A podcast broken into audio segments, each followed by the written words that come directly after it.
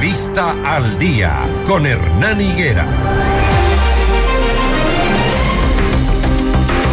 6 de la mañana, 50 minutos. El presidente Guillermo Lazo, como anuncio de inicio de año, nos dijo que Ecuador y China van a entrar a un tratado de libre comercio, que las negociaciones fueron exitosas y que nuestras exportaciones tendrán acceso preferencial al mayor mercado del mundo. Así lo escribió Guillermo Lazo en su cuenta de Twitter el pasado 3 de enero del 2023. Y de ahí hasta la fecha, pues no se conocen mayores detalles de cómo será, qué productos, cuáles son las preferencias que nos darán.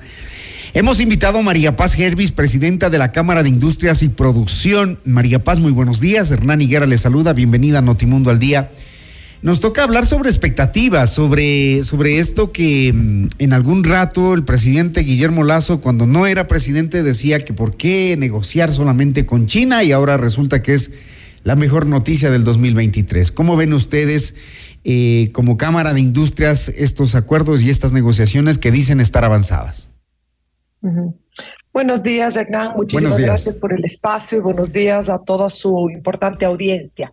Em, efectivamente, em, se, ha hecho este anuncio por parte del gobierno em, el 3 de enero de este año, es decir, la semana pasada, eh, sobre el cierre técnico de las negociaciones para el acuerdo comercial entre Ecuador y China. Esto quiere decir que de que hay siguientes pasos eh, para firmar completa, eh, ya formalmente el acuerdo. Eh, sin embargo, en términos generales, para la Cámara de Industrias y Producción y en general, que es el sector al que yo represento, nosotros vemos este, este avance, este acuerdo comercial como algo positivo. Cuando decimos que es algo positivo, no significa que todo sea bueno, pero creemos que en términos generales eh, es un acuerdo bastante Em, inteligente para el caso ecuatoriano y definitivamente es a lo que nos abocamos. Es decir, como usted señalaba, ¿por qué solo con China? No, no solo con China. Y eso es un poco lo que también nosotros esperamos, que se em, mire al resto de, de países, al resto de mercados, pero definitivamente estamos hablando de, de, un mercado que representa más o menos el 82% de la población que tenemos en el Ecuador. Estamos hablando de que si se pone en marcha este acuerdo comercial, el potencial incremento de exportaciones sería cercano a los mil millones de dólares con productos de la canasta de exportación actual, así como nuevos productos de los sectores agropecuarios, agroindustriales y manufactureros. ¿Estamos preparados para, para, para enviar nuestra producción a China en grandes cantidades? A ver, sí, no. ¿Y a qué me refiero con esto? Eh, como efectivamente usted señala, este acuerdo comercial eh, aumentará sustancialmente las exportaciones del Ecuador en los productos ecuatorianos. Esto quiere decir que accederán eh, con preferencias arancelarias a un mercado de 1.400 millones de consumidores. Definitivamente el, el, Ecuador no tiene la capacidad de, abastecer todo el, este mercado, ¿no es cierto? Pero ciertamente se vuelve un mercado interesante. Si nosotros estamos preparados, yo digo sí, porque definitivamente el producto ecuatoriano tiene la calidad para hacerlo, pero sí nos hace falta algunos incentivos para poder ser competitivos. Por ejemplo, ¿A qué me refiero con esto? Eh, precisamente. Em, recordemos que, el siguiente paso, de aquí vienen eh, la firma del acuerdo, las ratificaciones, etcétera, etcétera, pero es importante agilizar, por ejemplo, el manejo de los protocolos sanitarios y fitosanitarios para garantizar que existe un acceso real, em, que efectivamente las exportaciones actuales y las potenciales de productos por ejemplo, no tradicionales, como la pitahaya, la piña, el mango, arándanos, quinoa, eh, alimentos procesados, frutas secas. Em, yo creo también que en este sentido em, nosotros tenemos una tarea pendiente en el Ecuador en términos de competitividad. Y aquí es un llamado al, al gobierno nacional eh, siempre nosotros desde la Cámara de Industrias y Producción hemos tendido la mano para trabajar en conjunto, pero el llamado es eh, ahora virar a ver puertas adentro. Nosotros tenemos una carga burocrática en papelería, en procesos, que ciertamente vuelve muy pesada en la actividad industrial y la actividad comercial, y eso nos vuelve poco competitivos, sin mencionar también una serie de incentivos tributarios que se podrían tomar, porque somos un país costoso, somos un país que por una serie de condiciones... Eh, resulta muy caro producirse en el Ecuador y creo que para ciertamente ser competitivos y poder insertarnos en un mercado como el mencionado y en otros, eh, se podría hacer una serie de incentivos también en materia tributaria. La industria productiva ecuatoriana necesita, usted dice, em, una revisión de la cultura tributaria, porque eso les permitirá también eh, generar empleo. Hoy lo que se necesita es producir para vender. Sí, ahí usted acaba de tocar un tema fundamental. Yo creo que, que el gran desafío que tenemos en el Ecuador en el siglo XXI es empezar a hablar con seriedad del empleo formal, porque constantemente estamos hablando del empleo, pero del empleo que debemos hablar es del empleo formal porque ese es el mínimo. Tenemos que reconocer que este drama de, del empleo en el caso de Ecuador eh, lo que nos aboca es a una sociedad con poco acceso a empleos formales. ¿Qué quiere decir esto para la audiencia? Los empleos que se cumplen con toda la carga tributaria, con todas las obligaciones de ley, la gente que está afiliada, ¿no es cierto? La gente que está formalizada su relación.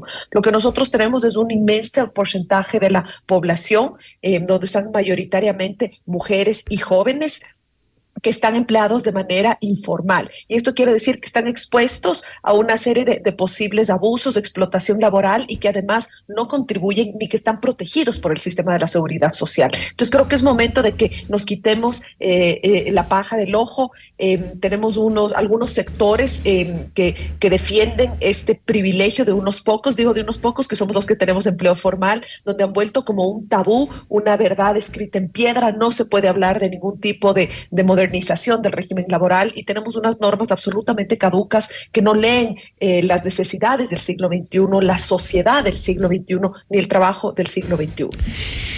Eh, actualmente el 62% de las importaciones de China corresponden a materias primas y bienes de capital. 14% tiene, por ejemplo, el rubro de equipos de transporte como camiones, un 21% corresponde a bienes de consumo entre los que se incluyen medicamentos, aparatos electrónicos, tecnología y automóviles, por lo que este instrumento comercial, el Tratado de Libre Comercio, sería de beneficio para cadenas productivas de nuestro país y para consumidores ecuatorianos. Pero ¿cómo, por ejemplo, se debería proteger a la industria textil ecuatoriana que tiene su fuerte sobre todo en el centro del país, eh, la industria manufacturera de calzado, por ejemplo, que es lo que ingresa de China en mayor cantidad. Con un tratado de libre comercio, esos sectores se podrían sentir, eh, digamos, atropellados, se podrían sentir eh, tratados injustamente. ¿Qué hacer con eso?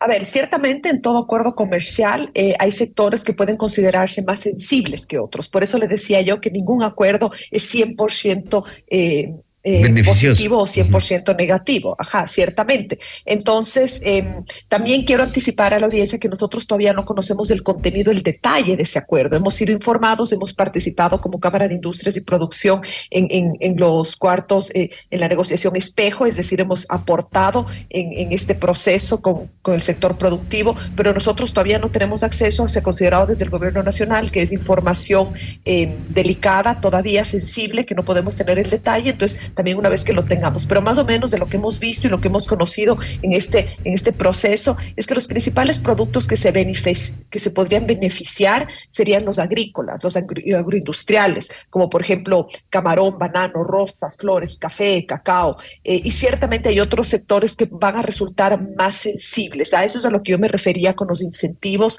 que los incentivos deben venir y sí pueden venir porque es potestad del Ejecutivo desde eh, el, materia tributaria que nosotros tenemos que asumir como sociedad, liderado eh, por el gobierno nacional, pero por todos los actores, es decir, como sociedad tenemos que pensar en los otros poderes del Estado y tenemos que caminar a romper mitos y, si queremos insertarnos como nos corresponde, como es la necesidad en el mercado del siglo XXI y entender el mundo, tenemos también que pensar en romper algunas normas caducas que son extremadamente proteccionistas eh, en, en materia laboral, pero sobre todo que son arcaicas, donde se beneficia un porcentaje pequeño y donde no se incluye a la mayoría de la población. Esa es una de las maneras en que podría poder... Eh, incentivarse eh, la competitividad en sectores que podrían verse afectados por este y por otros acuerdos comerciales o, ser un poco más sensibles de manera más precisa. Y todos estos temas pendientes en cuanto a incentivos eh, tributarios, en cuanto a temas laborales, podrían servir para futuros o o, para procesos simultáneos que se están llevando, por ejemplo, con México. Es decir, estos son temas en los que ya el sector productivo del país, el gobierno, la asamblea deberían sentarse ya a conversar de forma urgente. Definitivamente, de lo que conocemos con México estaría parado, sin embargo hay otros mercados y también para nosotros eh, nuestra posición es que habría sido ideal también eh, que se consiga abrir otros mercados complementarios, como es Estados Unidos, como es Canadá y como es Centroamérica, antes de entrar a esta negociación con China. Pero ya se hizo así y, y, sí hay sectores sensibles que generan mucho empleo y que requieren de tiempo para ajustarse a las nuevas condiciones de competencia. Eh, creo que es el momento preciso para poder promover estos eh, estos acuerdos internos, por eso hago un llamado a, a mirar a ver también con la misma celeridad a, los procesos de manera interna en el país. Em, y, como le decía, estas negociaciones como esta, siempre hay que buscar una apertura inteligente eh, en la que el país gane en mediano y largo plazo. Eh, consideramos que la posición del gobierno será aquella que que beneficie a la población a través del acceso a toda nuestra oferta exportable em, y cuidando siempre las sensibilidades. Nosotros tenemos esa confianza y, creemos que por eso es momento, em, esta, esta negociación va por, está en, en, muy buen camino porque ya estaría pendiente solo de la firma, pero cuando digo solo de la firma del acuerdo, sí es importante que quienes nos escuchan tomen en cuenta que después de esto se dará un intercambio oficial de las listas, la revisión jurídica de los textos, posterior a esto el acuerdo comercial entre en vigencia. Y una vez que sea aprobado por la Corte Constitucional, que requiere de dos dictámenes, eh, y la Asamblea Nacional, eh, ahí recién empieza, ¿no es cierto? Entonces, este proceso tomará todavía un tiempo y eso también nos permite eh, el poder trabajar en todos estos em, otros procesos a la interna en materia de competitividad. María Paz, muchísimas gracias por su opinión, por su criterio, también por su análisis de cómo está el proceso y de lo que el país requiere a lo interno ir solucionando para convertirnos, por supuesto, en un país productivo, generador de empleo para poder abrir mercados internacionales. Gracias a María Paz Gervis, presidenta de la Cámara de Industrias y Producción. Buenos días. Buenos días.